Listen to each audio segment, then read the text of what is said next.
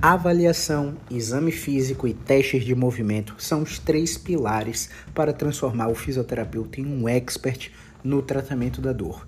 Eu sou Caio Ferreira, sou fisioterapeuta e vamos para mais um episódio do nosso podcast Physio Insight, um projeto onde eu falo o que você tem que ouvir na lata, doa quem doer, a respeito de tratamento da dor baseado em ciência Muito boa noite, pessoal. 11 horas da noite a gente está aqui fazendo essa live para fazer alguns esclarecimentos para pacientes e seguidores, beleza? Os esclarecimentos são os seguintes: quando a gente faz um protocolo de tratamento para alguma pessoa que tem dor, seja na coluna, seja na cervical, seja no quadril, no ombro, nas extremidades, a gente tem que seguir a risca a prescrição que eu estou fazendo. Exemplo: se você foi avaliado, por exemplo, de uma dor no quadril que irradia o pé, a gente testou na avaliação se você tem algum risco de desenvolver alguma patologia grave, por exemplo, uma infecção na coluna, uma tuberculose óssea, uma espondilolistese sintomática, é, um câncer com metástase, é, algum sinal, algum sinal de fratura. A gente pesquisou isso tudo na avaliação e a gente conseguiu descartar através de um exame físico. E aí a gente começou a coletar suas referências, isto é, as condições de movimentos que produzem sua dor do dia a dia, os testes que irritam os tecidos articulares ou musculares no seu dia a dia e as coisas que a dor está te impedindo ou dificultando você de fazer beleza? Uma vez que a gente coletou as suas referências, a gente começa a fazer um teste de movimento. E esse teste de movimento passa por várias articulações. Se você tem uma dor no quadril que irradia para o bumbum, uma dor no quadril que irradia para a perna, para o pé, o que é que vai acontecer? A gente vai ter que testar a sua coluna e depois a gente vai testar o seu quadril. Se a gente não achar nada, a gente vai testar o seu joelho. Se a gente não achar nada, a gente vai testar o seu tornozelo. Beleza? Se você tem uma dor na cervical que irradia para escápula, ombro, braço, mão, braço, antebraço, mão, a gente vai testar primeiro o seu pescoço. Se não encontrar nada, a gente vai testar seu ombro, depois o cotovelo, depois o punho beleza? Se a gente não encontrar nada, a gente vai testar sua torácica, vai testar sua articulação temporomandibular, até achar alguma coisa que reproduza a sua queixa do dia a dia. Exemplo, pode ser que seja difícil para você cruzar a perna. Pode ser que seja difícil para você calçar um sapato. Pode ser que carregar seu filho no colo seja ruim para você sentado prolongado para dirigir, se pegar um engarrafamento, sinal de trânsito, Ave Maria, só pela misericórdia. Então a gente vai pesquisar o que sua dor está atrapalhando o seu dia a dia, para a gente resolver, para a gente começar a melhorar aquela condição específica do qual você se queixa. E aí quando a gente testa o seu movimento, a gente faz uma prescrição assim, ó. Você vai fazer isso aqui três vezes no dia por 15 dias, beleza? Ou então você vai fazer isso aqui quatro vezes no dia por 72 horas e vai voltar aqui. Aí, quando você vai lá e fecha o plano de tratamento com a gente, nossa secretária Alessandra entra em contato com você para reservar todas as suas sessões. E aí pode acontecer de você não estar tá disponível nos horários que tem vaga. E aí pode acontecer de quando ter vaga depois daquele horário, passar das 72 horas, passar de uma semana, passar de 15 dias e comprometer o tratamento. Sabe por quê? Os três primeiros dias depois que o paciente vai no fisioterapeuta são os três dias de maior adesão ao plano de tratamento. Se esse paciente não retorna com 72 horas, com 5 dias, com 7 dias, as chances são é que se a prescrição foi quatro vezes no dia, ele já só vai estar tá fazendo três. Se a prescrição foi três, ele só vai estar tá fazendo dois. Se a prescrição foi cinco, ele só vai estar tá fazendo um, porque ele dá aquela desculpa: ah, no final de semana eu não consegui fazer e tá tudo bem. Só que quando a gente te dá a prescrição de movimento, a gente determina para você que, olha, vão ser oito sessões seu tratamento, vão ser 12 sessões seu tratamento, vão ser quatro sessões, vão ser três sessões. Tudo depende do que a gente vai achar na avaliação. Uma vez que a gente determinou o seu prognóstico, isto é, quanto tempo a gente vai precisar te ver para controlar uma dor lombar, uma dor no quadril, uma dor no joelho, esse retorno com 72 horas, com 5 dias, com uma semana, tem que acontecer.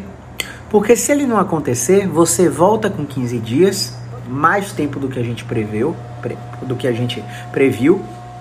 É, aí a gente perde parâmetro. Como assim a gente perde parâmetro?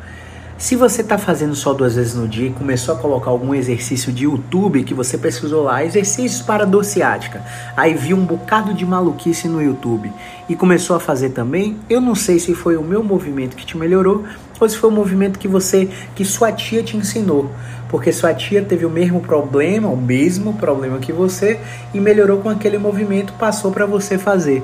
Porque sua tia estava usando um rolo lombar nas costas e esse rolo lombar melhorou sua tia, sua tia acha que vai melhorar para você. Porque sua tia tomou um tal remédio para dor e melhorou, ela acha que vai melhorar você. E não é o que acontece na maioria dos casos. Porque quando, quando, a, gente, quando a gente começa a testar seus movimentos, a gente faz o seguinte: a gente faz um teste para ver o que é que acontece durante o teste e o que é que acontece depois do teste. Uma vez que a gente percebeu, olha, a dor desse paciente diminuiu durante o teste. A gente precisa saber se essa redução é duradoura. Se essa redução vai durar 72 horas, 4 dias, 5 dias, uma semana, para a gente ter essa previsão de qual vai ser a frequência do tratamento. Se vai ser uma vez na semana, duas vezes na semana, uma vez a cada 15 dias, uma vez no mês, e olhe lá. E aí, quando a gente está fazendo esse teste com o paciente, o paciente fala, por exemplo, paciente chegou com a dor no quadril sem conseguir amarrar o cadastro. Aí a gente fez um teste de, por exemplo, extensão de quadril. Colocou o paciente semi-ajoelhado, pediu para ele repetir extensão de quadril. Aí o paciente fala assim, ó, Caio, eu já faço isso. Meu irmão, que é educador físico, que é médico, que é fisioterapeuta, é, minha amiga, que é educadora física, que é fisioterapeuta, passou esse exercício para mim. Aí eu costumo questionar o paciente o seguinte, ó. Essa consulta com sua amiga, com seu irmão, com seu colega, foi consulta de verdade ou foi consulta de corredor? Porque quando a gente trabalha em hospital, por exemplo, eu trabalhei em hospital um ano, é, quando a gente trabalha em hospital e a gente tem alguma queixa, o primeiro médico, o primeiro físico que a gente vê passar no corredor, a gente começa a contar o problema e aí a gente, sem ser avaliado, sem ser testado, sem ser examinado, aquele físico, aquele médico prescreve algum tratamento para você. Tome tal remédio, tome tal injeção, tome, faça tal movimento. Então, nas consultas de corredor, a gente nunca vai conseguir um tratamento assertivo. E aí o paciente fala: "Não, a consulta foi de corredor, então não vale". Porque agora eu estou te examinando e estou vendo a resposta do seu sintoma. E eu gosto de ensinar o seguinte para o meu paciente, que é uma dúvida que a maioria dos pacientes tem. É, Caio, como é que eu vou saber o que eu posso e o que eu não posso fazer? Aí o paciente começa a subir na maca e me perguntar: esse movimento aqui eu faço no meu dia a dia, esse eu faço, pode, não pode? E a real é que a gente não vai saber. A gente só vai monitorar. E como é que a gente monitora? Sinal do semáforo.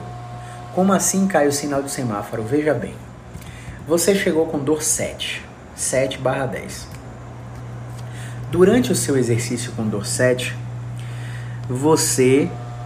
É, eu prescrevi um movimento para você. E aí, durante o movimento, o que é que aconteceu? Você falou, Caio tá diminuindo. Caio tá diminuindo. Caio tá diminuindo. Beleza, continua o movimento lá, continua o movimento. Quando você termina o movimento, e aí eu testo tudo que você falou que doía, dobrar para frente, dobrar para trás, inclinar para o lado, olhar para cima, rodar para direita, é, amarrar o cadastro, abaixar para pegar um objeto, caminhar, correr. Eu retesto tudo depois do movimento que eu escolho. E aí você fala, pô, Caio, tô igual. Ou seja, a resposta do sintoma do paciente durante o teste foi diminui. Mas depois do teste foi não melhor. Como assim caiu não melhor? Ele parecia que ia, que ia melhorar durante a execução, mas não melhorou depois. Ele continuou igual na estaca zero. O que é que isso quer dizer? Semáforo amarelo. Como assim, Caio? O amarelo quer dizer continue com atenção. Aquele exercício te movimenta, e movimento é bom porque induz o cérebro a liberar analgésico para você diminuir dor. Mas aquele exercício não é efetivo porque não te melhora. Mas aquele exercício não te piora. Por não te piorar, eu posso deixar aquele exercício no longo prazo para ter uma estimulação cerebral de descarga de opioide, beleza? Uma, dito tudo isso, dito tudo isso,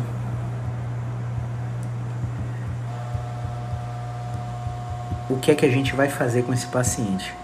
A gente vai testar um outro movimento, porque a gente quer que esse semáforo, em vez de ser amarelo, seja verde.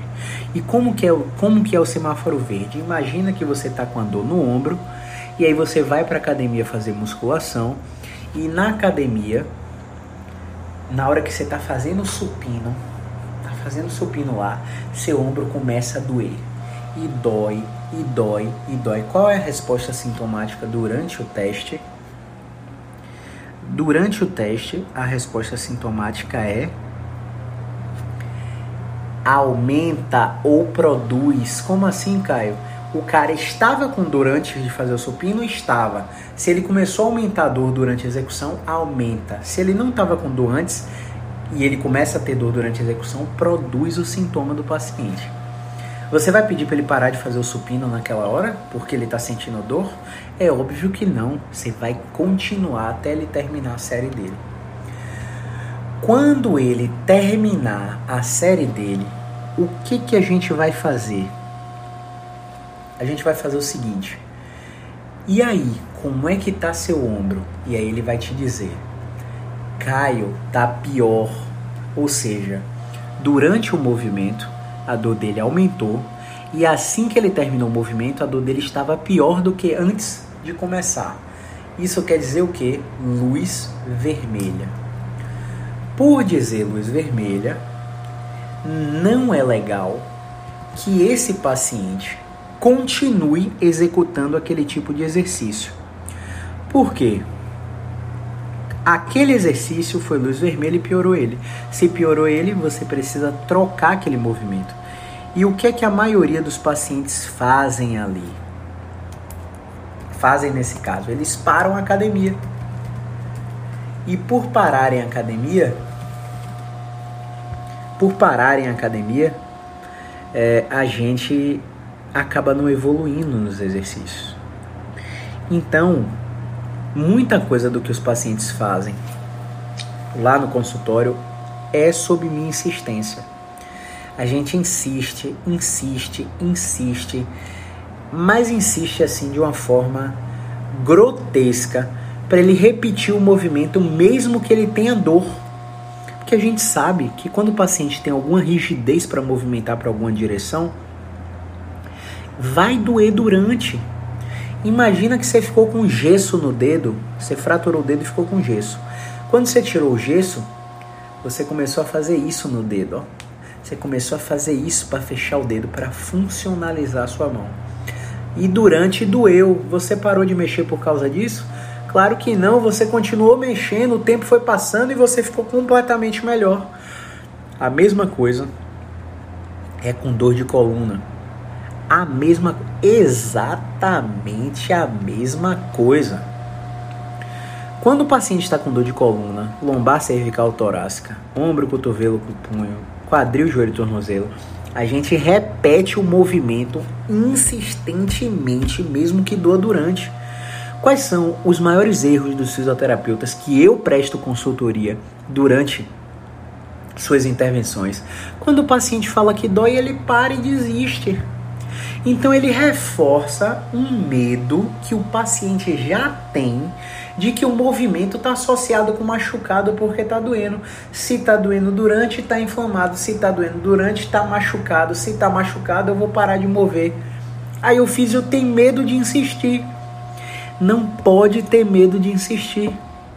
O paciente dobrou para trás e doeu durante, não quer dizer nada. Repete a zorra do dobrar para trás. Faz 15, 20, 25 repetições de dobrar para trás.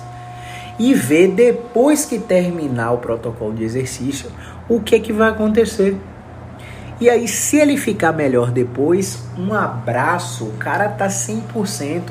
Se ele ficar igual, um abraço pode continuar fazendo, porque a gente sabe que quanto mais movimento a gente fizer, é, mais esse paciente vai ter a descarga de analgésico. Se ele ficou pior, aí você sabe que aquela direção não é boa para ele. Aí você sabe que aquele agachamento não dá na hora de fazer, que aquele supino não tá na hora de fazer, que a corrida não dá para fazer nesse momento, que a natação não dá para fazer nesse momento. Aí você sabe. Porque agora você trabalha baseado na resposta do sintoma do paciente. Você respeita o sinal do semáforo. Uma vez que você respeita isso, você tem segurança para testar o paciente. Hoje a gente está avaliando um paciente com características de dor ciática, mas não parece ser uma ciática verdadeira, porque a tensão neural mudou depois do movimento. E aí, quando eu pedi para ela fazer o protocolo de extensão, de dobrar para trás, é, ela falou assim: caramba, tá doendo, agora, pô, tá doendo. E eu falando para ela: tudo bem, mesmo com dor, continua. Amanhã vai xingar minha geração toda com dor no braço, vai ficar dolorida. O teste é provocativo. Eu preciso testar seus tecidos para saber como eu vou te tratar. Pode ser que isso exacerbe sua dor. O paciente já tem a consciência, a expectativa que o que eu estou fazendo pode provocar a dor dele. Porque às vezes o paciente chega com aquela ideia de que chegou de um jeito e vai sair sempre melhor da primeira consulta. E na primeira consulta, a gente está apenas entendendo o comportamento do sintoma doloroso do paciente. Raramente a gente encontra estratégias que vai que vão melhorar logo o paciente de cara, mas na maioria o paciente melhora muito quando segue o tratamento até o final. E aí depende de cada caso se vai ser três semanas, seis semanas, oito semanas, doze semanas, 24 semanas e por aí vai, depende de cada caso. Então, quando eu determinar que você tem que voltar com 72 horas, faça de tudo para voltar com 72 horas. Ah, Caio, eu trabalho, eu te dou atestado de comparecimento, meu amigo, minha amiga.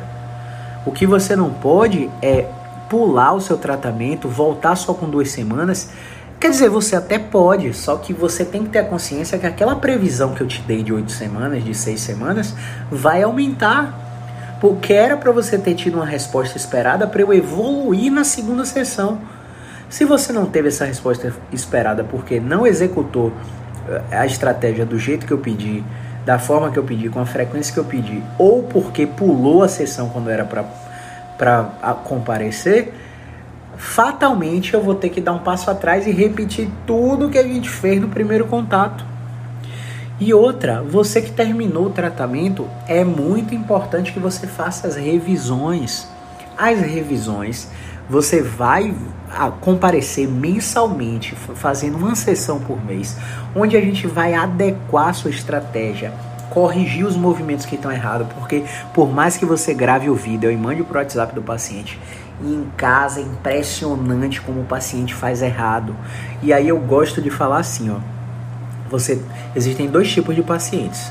O paciente que está correndo de profissional de saúde, que quer autonomia, quer saber o que ele faz em casa para melhorar o mais rápido possível para não depender do, do terapeuta. E tem o paciente que não tem disciplina nenhuma para fazer o programa de fisioterapia sem supervisão qual tipo de paciente você é. Ah, Caio, eu não consigo fazer nada sozinho, eu preciso que você me oriente, eu acho que eu estou fazendo errado. Então, tudo bem, você vai vir aqui três vezes por semana, durante três semanas, a gente vai trabalhar sob supervisão e você vai melhorar. Você tem grande, grande chance de melhora, mas eu vou ter que estar tá vendo você fazer o tempo todo porque você não segue. Agora, se você é o cara que quer investir menos e quer ter independência o mais rápido possível, a gente vai fazer um programa para eu te avaliar na hora e prescrever o que você tem que fazer em casa. A gente vai filmar tudo que você tem que fazer, no, tudo que você tem que fazer em casa no consultório e vai mandar o programa de exercícios para o seu WhatsApp. E aí você vai fazer aquilo durante uma semana e vai voltar. Quando você voltar que você tiver é praticamente melhor fazendo o programa de exercícios nessa primeira semana, a gente vai colocar mais um para acelerar sua resposta. Quando você voltar na terceira semana, a gente bate o martelo, ó. A gente pode afastar o atendimento agora, só volta com 15 dias. Toma aqui mais o terceiro movimento. Durante esses 15 dias, três vezes por dia, esses três movimentos. E aí, você voltar com 15 dias bem, a gente te afasta para 21. Mantendo a melhora, a gente te afasta para 30 dias. Mantendo a melhora, 45 dias. Ah, Caio, porra, deu uma piorada nesses 45 dias, acho que foi tempo demais. Tudo bem, volta para 30 dias e fica com intervalo mensal. Tá se sentindo seguro? Afasta para 45, 60. Tem paciente que comparece duas vezes no ano lá no consultório. Porque seguiu o protocolo direitinho. Às vezes o paciente está sem nada, sem dor nenhuma. Caio, eu vim aqui só para fazer uma revisão. A gente testa lombar, testa cervical, testa torácica, testa o quadril, testa o ombro, cotovelo, punho, joelho, tornozelo.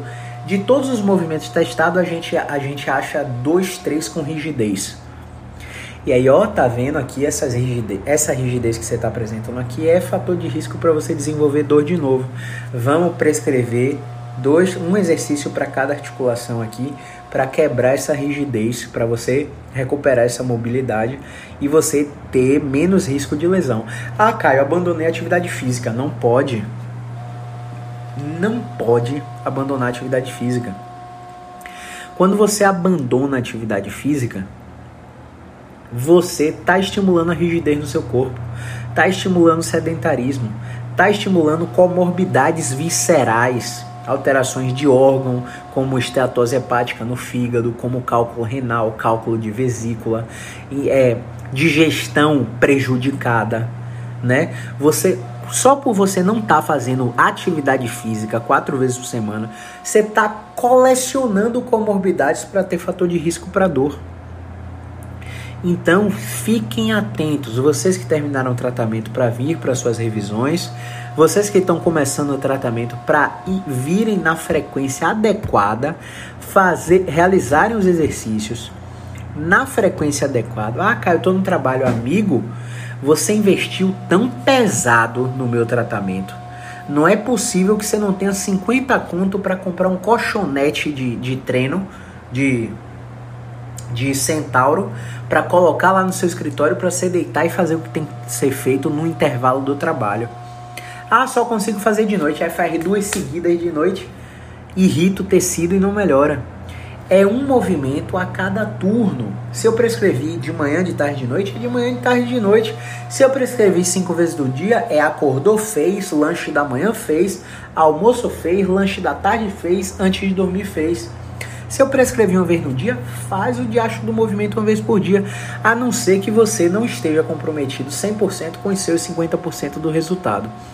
Nesse caso aí, eu nem gosto de atender você. Eu nem gosto de atender você como paciente, porque eu quero que você me veja, entenda o seu problema, saiba o que fazer, melhore e se pique. Caio, como assim você está expulsando o paciente? É, estou expulsando o paciente. Dê autonomia e ó, se pique, vá fazer sua atividade física. Esse paciente que eu expulsei são os pacientes que mais me indicam pacientes pacientes que eu encontro na rua que falam: caramba, Caio, tive até aquela dor de novo, mas fiz aquele programa de exercício que você filmou para mim, melhorei, rapaz, nem precisei voltar. E como é que você tá ganhando dinheiro, hein? Eu, rapaz, você deve estar tá me indicando alguém, né? Não, pô, te indiquei tal e tal e tal e tal pessoa. E aí você tem resolutividade no tratamento da dor. Muitos pacientes não vão precisar só de movimento. Muitos pacientes com movimento vão precisar de medicação junto, muitos pacientes com movimento vão precisar de psicologia junto, porque é um quadro de dor de muito tempo que tem gerado muito estresse, incapacidade, privação de sono, tristeza, é, é, ansiedade, depressão, por causa do longo prazo de dor, por causa de ter falhado em tantos tratamentos que não eram baseados em ciência. Ontem eu fiz uma, uma, uma, uma sequência de stories falando sobre um medicamento que é muito utilizado no tratamento da dor, principalmente da dor ciática, que foi a pregabalina. A repercussão foi maravilhosa, vários compartilhamentos, vários pedidos para eu salvar e descarregar no IGTV. É, isso é muito importante, tá? É, várias perguntas na caixinha. É, amanhã eu vou tentar fazer uma série de histórias sobre tratamento farmacológico da dor lombar, da dor lombar crônica. E aí, nessa série sobre tratamento farmacológico, você vai ver o que o maior ortopedista do planeta italiano, o maior ortopedista do planeta, publicou numa revista médica uma revisão sistemática sobre tratamento farmacológico da dor baseado em evidência. Então, não é questão de físio versus médico, é questão de quem segue a ciência versus quem não segue. Os médicos sabem o que funcionam, mas muitos deles acabam se vendendo para o sistema acabam é, indicando remédios porque tem comissão da indústria farmacêutica ou daquele laboratório em específico. Então é uma coisa assim, sem escrutínio nenhum, que eu fico puto da vida quando eu vejo que o paciente está com uma porrada de medicação para dor e nenhuma com evidência científica. Ah, mas Caio, você não é médico. Eu respondi isso no vídeo de ontem. Ninguém precisa ser médico para ter acesso à evidência, não. É só ir lá na PubMed e testar. Jogar o nome do remédio, jogar o desfecho que você quer, redução de dor, incapacidade e ver os ensaios clínicos que o remédio é efetivo e que não é, as condições que o remédio é efetivo e que não é. Eu fico puto quando um paciente chega com dor de cabeça e aí o, o físio fica, ah, ele disse que tem um ponto gatilho no pescoço e estava lá pressionando meu ponto gatilho. Até alivia, mas dois dias depois volta.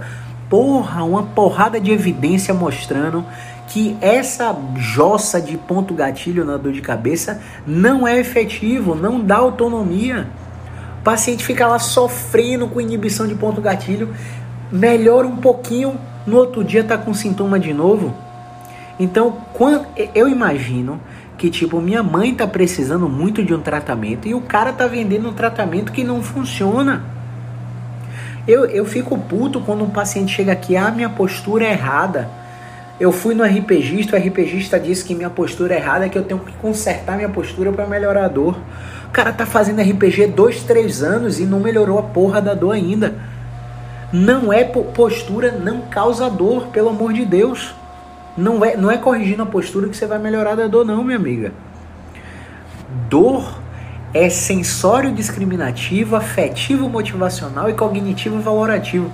Se o fisioterapeuta ficar só em técnica, só em mão, só em aparelho, sem conversar, sem estratégia cognitiva, sem entrevista motivacional, o paciente não melhora, o paciente não tem reassurance ele não é encorajado a se movimentar e ter uma nova experiência de dor, quebrando o medo.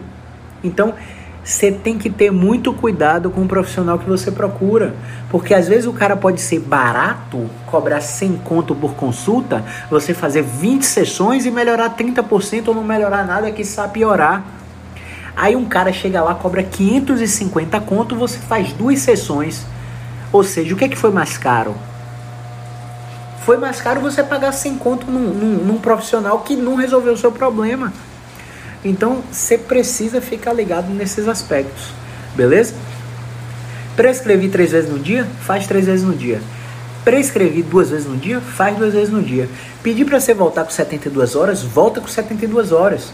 Eu quero, meu, eu quero o resultado mais do que você mesmo, meu amigo. Quando um paciente chega lá, hoje, hoje a gente colocou um movimento numa paciente que estava com o pé caído, compressão neural, dor ciática, radicular, irradiada para a perna e o pé não levantava há dois dias. Chegou lá, a gente colocou estratégia de movimento na coluna dela e o pé começou a fibrilar. A gente aumentou carga na coluna dela e o pé começou a levantar. Ou seja, possivelmente a gente tirou essa paciente de cirurgia hoje. Paciente com drop foot, com dor irradiada na perna, abaixo do joelho, a gente colocou um movimento bem lateral na coluna dela e ela começou a fibrilar o pé e começou a levantar o pé. Ou seja, aquela compressão neural não era real, era falsa por causa de uma rigidez lá em cima na coluna. Então a gente precisa saber qual o profissional que a gente procura. vai na página do profissional, vê os resultados do profissional, vai na trajetória do profissional, no perfil, vê a titulação dele, se o cara é especialista de verdade, porque de especialista fake tem uma porrada aí na internet. Se o cara realmente fez a pós-graduação, se o cara tem resultado nisso, quantos cursos o cara faz, vai procurar a história do cara. Não vai no primeiro que você vê não, pelo amor de Deus. Beleza? Então é isso, tá, pessoal? Então, vem na frequência certa, 72 horas, 5 dias, 7 dias, como a gente pede. Faz os movimentos na frequência que a gente pede. Procura os profissionais que a gente indica, porque sim, às vezes o paciente vem crente abafando que sou eu que vou tratar o problema dele e a gente avalia, não, esse problema não é para mim não. Esse problema é para tal médico, vá aqui nele. Esse problema é para tal psicóloga, vá aqui nela. Esse problema é de atividade física, vá aqui, procure essa personal trainer aqui né? Esse problema de ATM não é mecânico não. Esse problema de ATM é estrutural. Vá aqui nesse dentista. Beleza? Então, às vezes você vem, meu Deus, é Caio, você é minha última possibilidade. Eu avalio e, pô, seu problema não é comigo não. Seu problema é com esse aqui. Eu não tenho competência profissional para tirar esse remédio de você. Eu não tenho competência profissional para gerenciar a sua ansiedade, para tratar esse problema estrutural de sua TM, para fazer um treinamento de força com você né? Então, muitas vezes o caso é para fisioterapia. Outras vezes o caso é para fisioterapia e outros profissionais. Muitas vezes o caso não é para fisioterapia. Como é que eu vou saber? Somente avaliando o paciente. Somente avaliando o paciente. Beleza? Então era isso que eu tinha para falar hoje. Beleza? Dona Maria Lúcia, Dona Maria Lúcia é tia de Amanda, né? A Amanda tá arrebentando aqui em Salvador, viu? Grande abraço para você aí. Tiagão Zeus, e aí, meu irmão? Cadê, Zeu, cadê Zeuzinho? Roseli Santos, todas as informações estão no link do meu perfil. É só clicar lá que você vai direto para a central, tá? Valeu pela audiência aí, tá, galera? Um abraço. Amanhã tem mais. Movimento é vida.